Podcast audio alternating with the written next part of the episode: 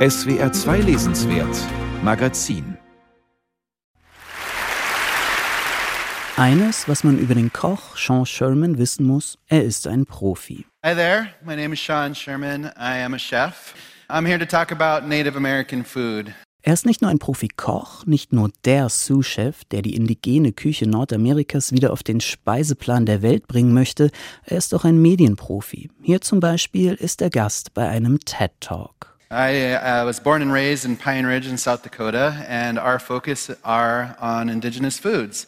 I started my company called The Sous Chef, S-I-O-U-X, so a little play on words.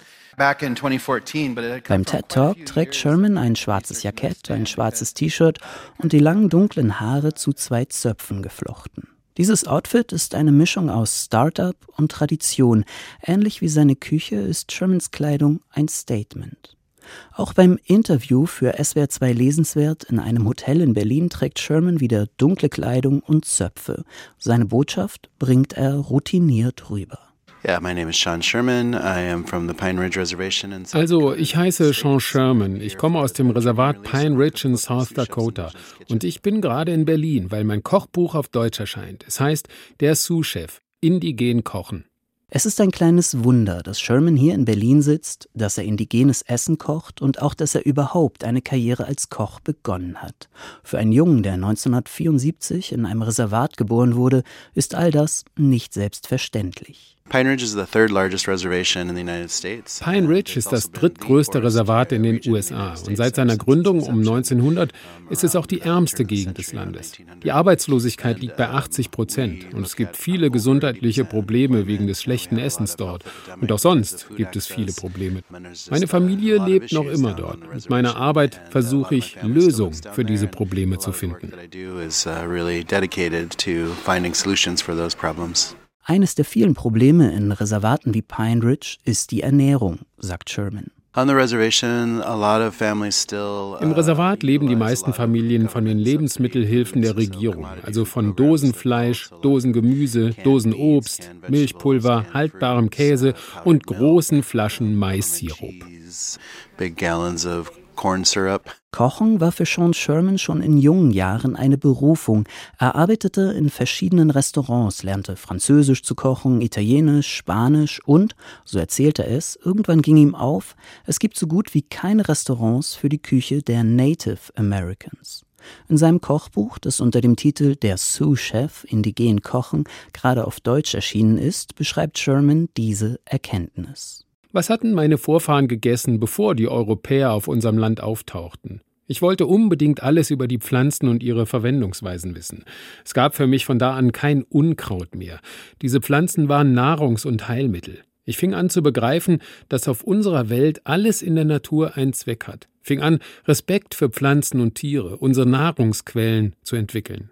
Shermans Kochbuch ist das Ergebnis seiner langen Recherche. Er las in botanischen Büchern darüber, wie die Native Americans die Pflanzen und Wildtiere Nordamerikas zubereitet haben oder besser zubereitet haben könnten. Denn auch wenn er lange Gespräche mit den Ältesten verschiedener Ethnien führte, vieles von dem Wissen über die ursprüngliche Küche war nicht mehr vorhanden. Mit der räumlichen Eroberung Nordamerikas ging auch eine kulinarische Verdrängung einher, sagt der Ethnologe und Journalist Sebastian Scheelhaas, der vor allem zur indigenen Ernährung in Nordamerika geforscht hat.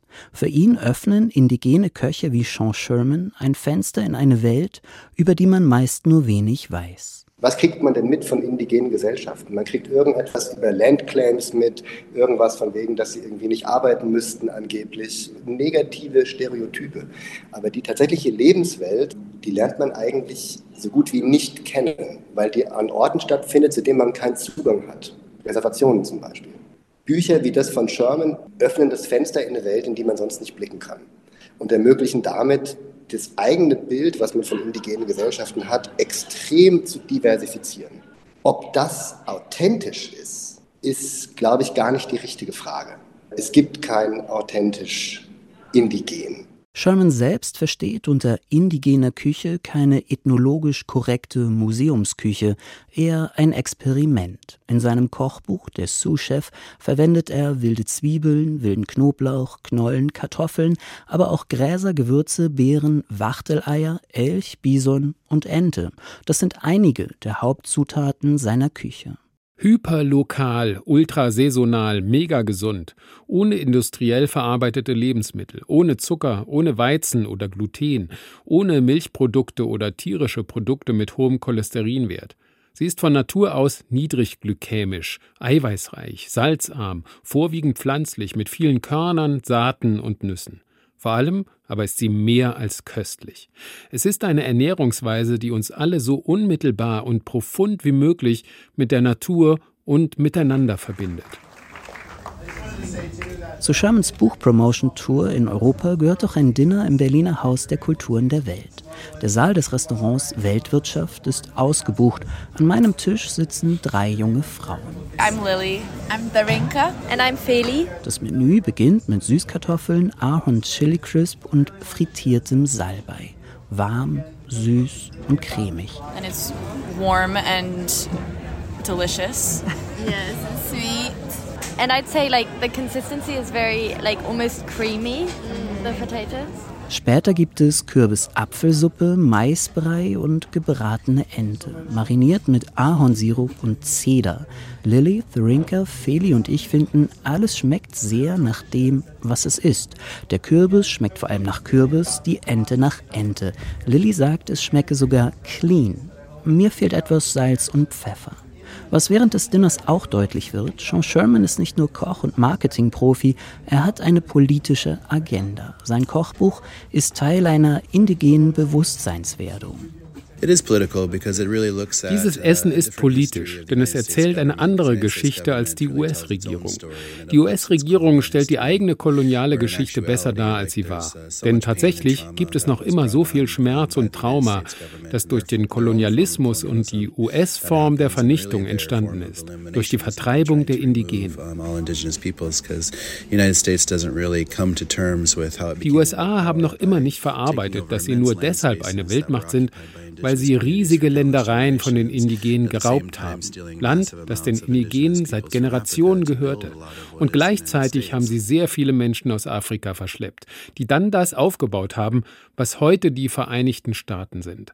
Essen ist also nicht nur Essen, es ist eine Haltung. Wobei, neben dem Bedürfnis nach Salz und Pfeffer bleibt auch der Nachgeschmack eines Zweifelshaften. Denn immerhin sitzen beim Dinner im Haus der Kulturen der Welt nicht nur Lilly, Thrinker, Feli und ich am Tisch, sondern auch die eigene Prägung, literarische Figuren wie Winnetou und die sehr alte Idee vom edlen Wilden. Was bleibt, ist die vage Befürchtung, dass man sich hier auch den antikolonialen Gestus als exotische Zutat übers Essen träufelt.